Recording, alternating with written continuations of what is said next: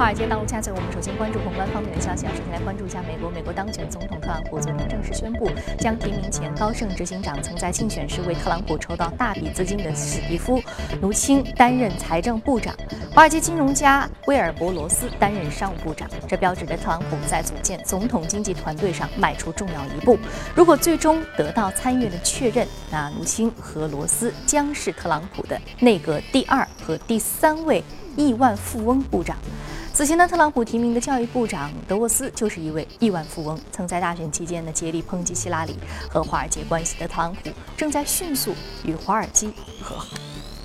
And we're thrilled uh, to work for the president elect and honored to have these positions. Our number one priority is tax reform. This will be the, the largest tax change since Reagan. We've talked about this during the campaign. Wilbur and I have worked very closely together on the campaign. We're going to cut corporate taxes, which will bring huge amounts of jobs back to the United States.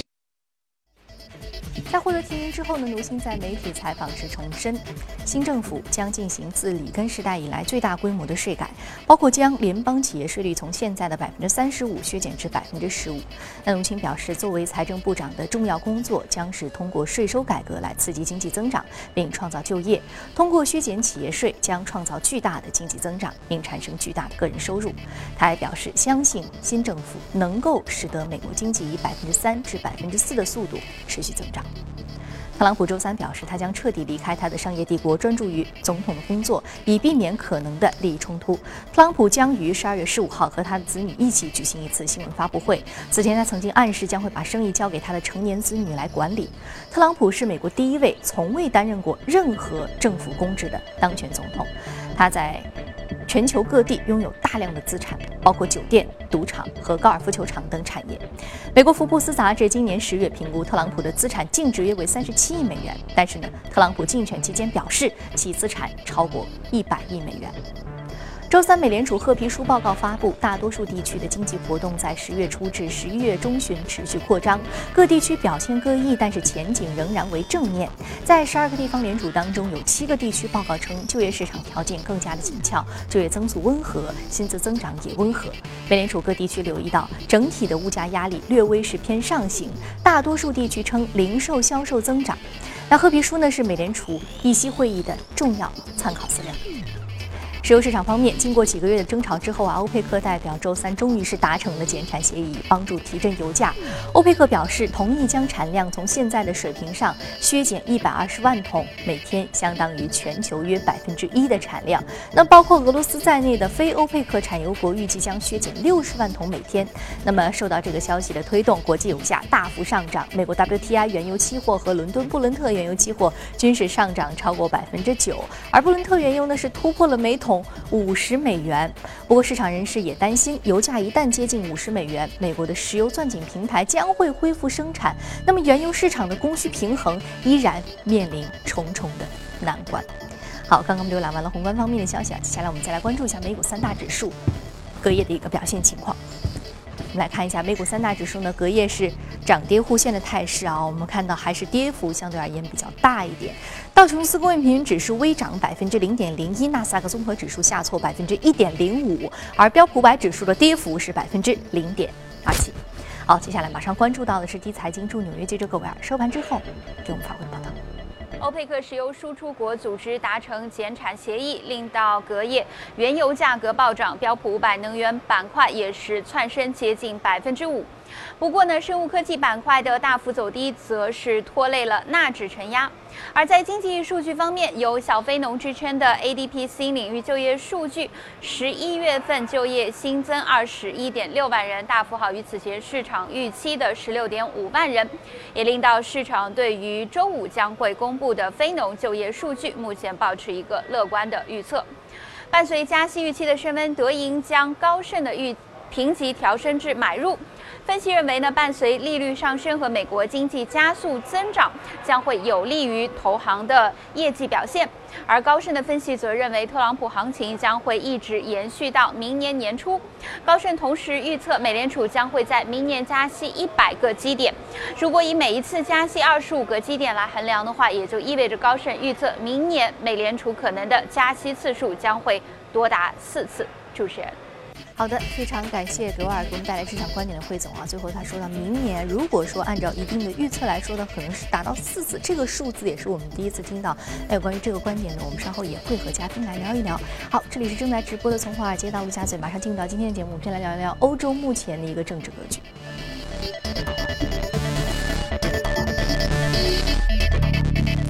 好，今天我们请到现场的嘉宾呢是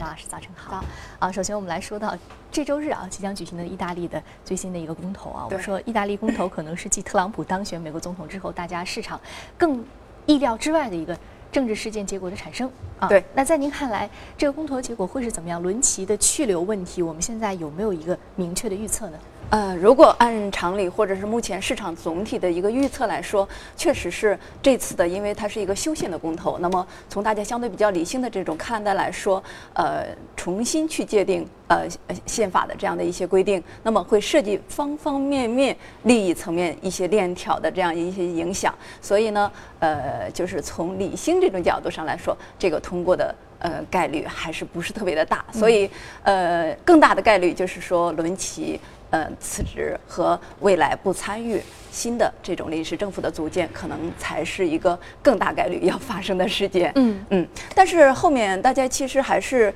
呃比较呃更为理性的来看待这件事情。那么接下来就是说，一旦呃意大利在极端政党的这种推动下去开启了脱欧公投，那么这个可能给予市市场的是一个更大的不确定性事件，因为就是从这之后呢，意大利。对于欧洲的影响和前面的英国脱欧，呃，也就是英国在欧洲的这样的一些影响来说，无论从实力还是从各方面的自己的这种背景来说，确确实实是意大利很难和英国进行抗衡的。所以呢，在这样的一种呃理性的面对下，那么意大利的人民是不是会更加呃多的？呃，多重的去想一想这这个问题，那可能会是我们主要面对的这样一些呃大的趋势的所在。所以呢，如果是这样的呃演化，那么未来呢，脱欧公投可能就不会被通过。也就是说，伦齐可能会大概率下台，但是脱欧公投不会呃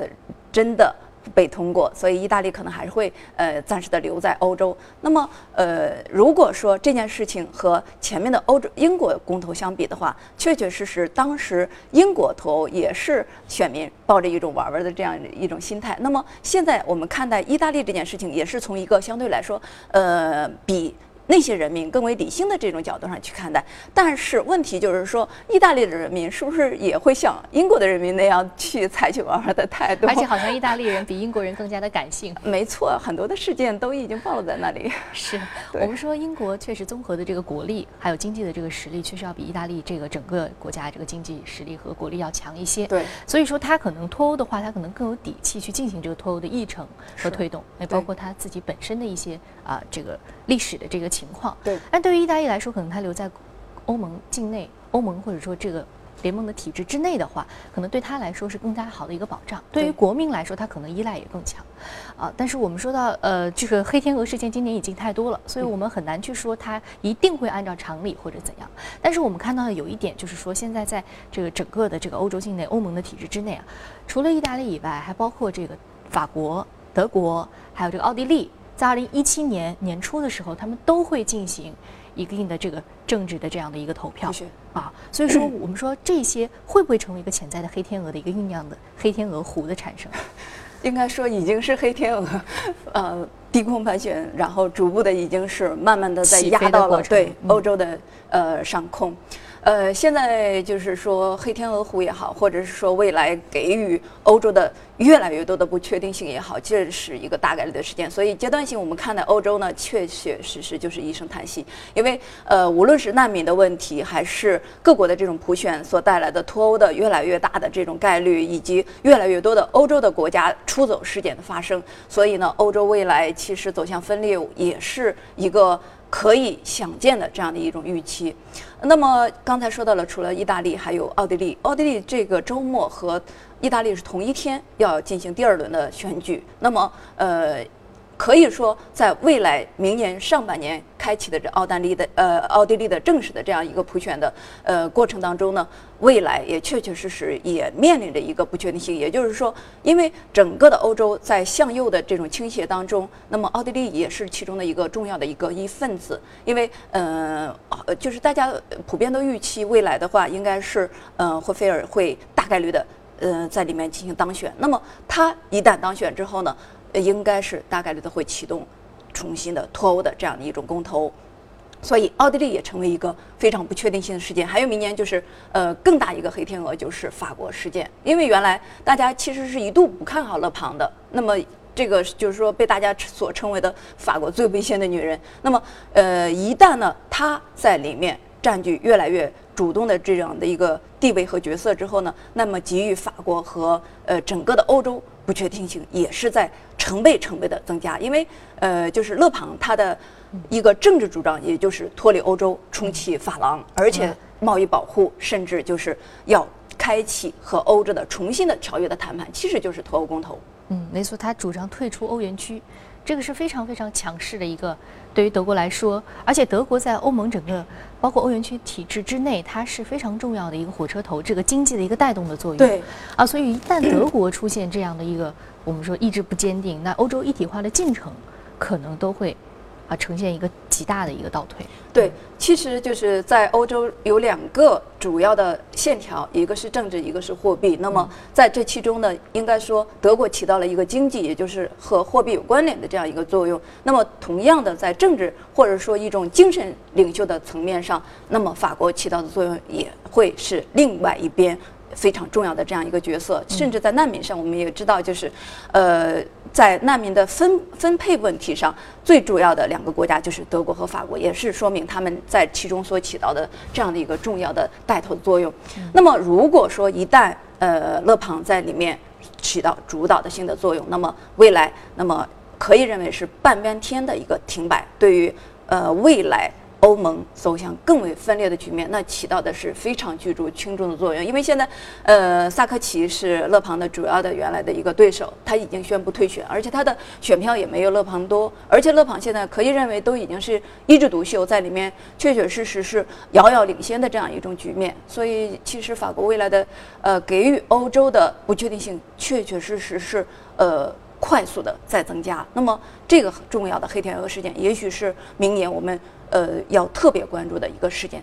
嗯，我们明年特别要关注的还是，其实就是欧洲。这个地域之内的一个大国，他们的这个政治变化啊，对，尤其是说我们说到像勒庞这样的，明显是举着这个脱欧大旗的这样的政治领导人，他如果说一旦上台的话，那整个欧盟，尤其是这个欧洲大陆的这样的一个政治格局，可能会发生一些，呃，我们可能不太愿意看到的情况。毕竟整个欧洲如果团结在一起的话，还可能会度过现在的一个经济困局。但是说一旦分开的话，这个后果确实比较难以想象。对，其实这个也是大家可能都在预料之中的一种东西。所以呢，未来。在欧洲确确实实是呃，可以认为是风雨飘摇的这样一个格局。那么在这之外，其实现在还有一个更加不确定性的事件，也就是土耳其。对，因为埃尔多安，我们知道他这种有点像政治流氓的味道哈，而且不断的在欧洲在他的对他的妥协面前呢，不断的施加压力和加码。而且这次又是出现了这样一种情况，也给欧洲这种风雨飘摇里面增加了更多的一种不能承受之重。那么我们知道，就是上周四的时候呢，呃，欧洲的议会宣布暂时的停止，呃，也就是土耳其入欧的这样的一个议程。那么这样一来呢，土呃埃尔多安立刻就暴跳如雷，而且就立刻威胁欧洲说，如果说停止，那么我就让几十万难民涌入欧洲。那么这样一来的话，给予欧洲的这种不确定性，确确实实是增大了非常的多。因为难民问题以始终是这两年困扰欧洲的问题，也是导致德国的领袖被大家质疑，其他的包括法国在内，也是逐步的看淡欧洲，也想脱离欧洲的这样的一个非常不确定性和越来越坏的这样的一种泥沼境地的最主要的一些因素的所在。所以。埃尔多安的这样的一种表态的来说，也是目前欧洲很难面对的这样一种境况，也是一其中一只越来越明显的给予欧洲非常坏的预期的黑天鹅。嗯，我们看到其实包括这个呃意大利、土耳其。还有明年的德国、法国，嗯，呃和奥地利啊，都会出现一定的这个我们说它是政权的更迭，嗯或者说啊一些其他的，甚至说是脱欧这样的一种情况的产生啊，都是有潜在的可能性的。对啊，所以说我们说今年我们觉得这个黑天鹅已经蛮多了，但是啊，明年和岁末年初的这个情况之下的有很多这个黑天鹅，我们还是要非常警惕的啊是。所以说我们节目也会持续来为您关注啊这些欧洲境内的国家啊，他们未来的一个啊，我们说到它的这个最新的一个政治更迭以及选举的结果，还有这个公投的结果啊。呃，那么这些结果将对于未来欧洲经济的走势乃至全球经济的走势产生一个比较大的影响啊。所以说这个问题也是比较值得我们一起来警惕的。好，非常感谢这一时段马老师给我们带来有关于这个现在这个欧洲啊政治经济局势的一些预判和一些点评。那接下来我们再来关注一下隔夜领涨的板块和个股分别是什么。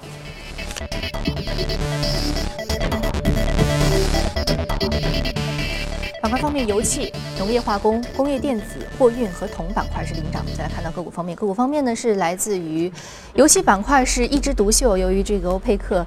这个减产协议啊已经达成了啊，所以说呃依然是油气板块的这个涨幅是非常亮眼。的今天呢，我们说到的是电信板块这个股啊，油气板块上涨，呃原因非常的明显，所以说呢分析也是大家都能够比较了解整个市场的一个观点啊，说的比较多了。所以说我们今天来说一下这个中国联通电信板块上涨幅度百分之六点六五，价格是十二点零三美元每股。对，这个就比较有中国特色，因为我们从华尔街到陆家嘴是中美联动，那么呃这只个股也是在纽交所上市的中概股，所以呃我们关注它也是结合着我们最近就是国内呃越来越明显的这样的一个混合所有制改革的倾向，那么这只个股就是未来有希望参与到其中的。因为最近的公告，呃，大家关注的就是因为它要参与到混改的第一批试点里面，而且现在已经进入到上报程序，只是说目前呢暂时还没有最后的定论，还在讨论的过程当中。但是市场对它的预期是越来越明确，所以就是说即使没有到最后，那么我们还看到它昨天晚上呃出现了这样一个明确的呃进一步的拉升的动作。这也是呃未来一个阶段，可能从我们自己的这个混改的趋势，那么这样的一些大盘的品种和呃相应的，比如说 BAT 要参与的这样一些品种里面，重点要关注到的这样的一些个股的未来的走势。嗯，好，我们说到这个大的未来的判断当中，我们说像这个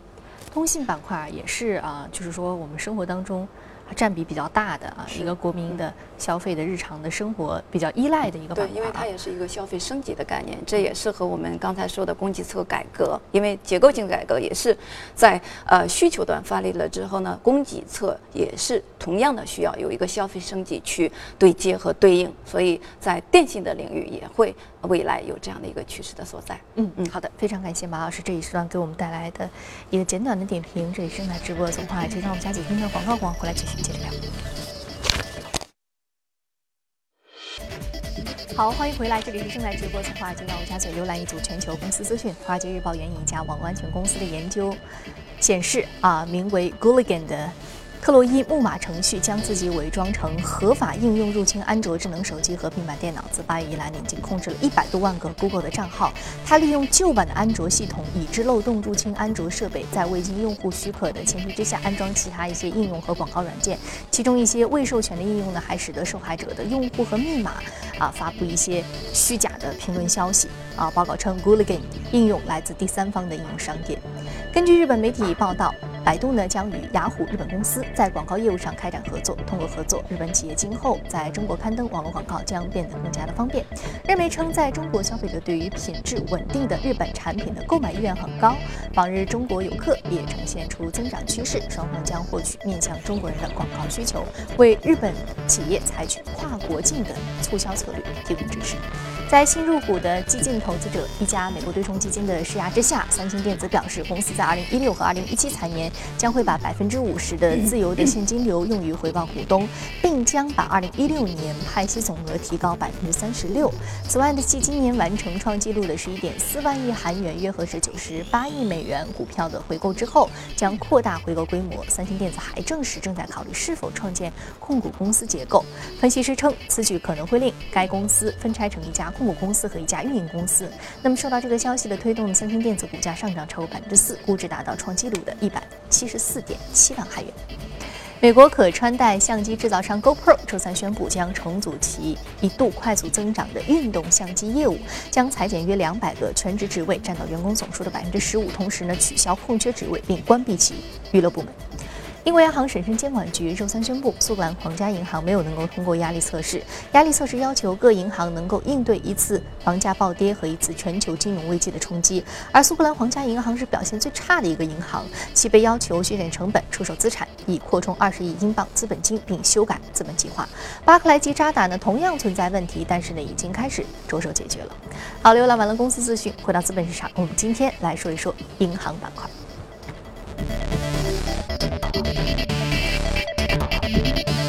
好，我们今天说到的是一家地区银行下跌幅度百分之九点七八，目前价格是三十二点七五美元每股。我们虽然说，呃，现在是有一定的这个下挫幅度的啊，但是我们看到这家银行 SAL，呃，依然是要从它的板块角度来说。啊，刚刚我们说到这个英国的银行现在正在进行压力测试啊，苏格兰皇家银行没有能够通过，但是我们看美国的银行却是啊。这个表现的非常的好，表现的非常的精彩啊！主要还是来自于这个特朗普对于这个华尔街的一个和解，同时他出台了很多其实是有利于这个银行的一些政策的预期。对，嗯嗯，呃，我们知道就是最近美国银行从选举开始就已经上涨了接近百分之二十，那么呃这是一个就是个例，而且它其实作为美国很重要的一家商业银行来说，对于其他的银行板块里面的个股也会形成相应的带动。另外就是刚才提到消息层面，呃，会有特朗普。当选之后，共和党入驻白宫，而且呃，就是相应的这个国会呢，也会对于银行为主导的这样的一些金融业，从金融危机之后的这样一种监管压力的慢慢慢慢开始减小的这样一种预期。所以总体上最近美国的银行走势还是不错。呃，这这个股虽然就是昨天可能有一定的下跌的动作，但是这个应该可以认为它主要受到三季报的这样的一些轻微的影响。但是如果结合着消息层面，还有它的技术层面，现在的走势总体上中短长期全都是非常好的一种格局，所以其实最近这两周一直在说银行股，那么当然说有中美联动的因素，那么美国自己身这方面也对相应的银行股走势呢产生了明显的带动的作用，那么呃这个走势也和。国内的很多的这样的一些区域性质的商业银行，确实是产生了一定的呃走势的趋同。我们上周说银行股也是基于最近持续的资金流入的这种状况的存在，也就是呃很短的，比如说五天、十天、二十天线，甚至呃二十天之内的这种资金流失，还有更长一点的这样的一种资金流失，基本上都是银行是。排位在第一位的，所以这也是目前的国内市场的一个大趋势。因为最近市场的震荡呢，确实是需要金融为主导的，呃，这样的一些相对来说大盘的品种或者蓝筹的品种起到一个风向标和呃正向指引的作用。所以市场目前的这种相对稳定的局面，也对于银行股提出了一定的要求。所以呃，在这样的一种大格局下，银行未来能够稳定目前的盘面和在市场的这种震。震荡当中起到中流砥柱，同时使市场在震荡之后能够缓步的继续的向上推升，能够起到最重要的作用。所以就是呃，结合着我们自己的消息层面，比如说债转股的这样的一些对于银行的利好，还有刚才说的供给侧结构性改革对它的非常明显直接的利好作用。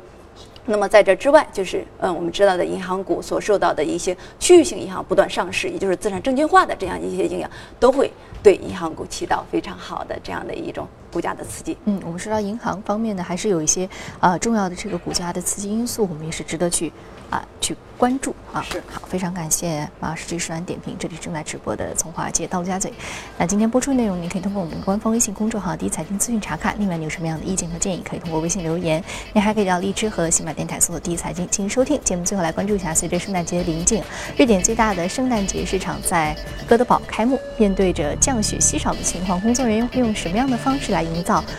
白雪皑皑的圣诞气氛呢？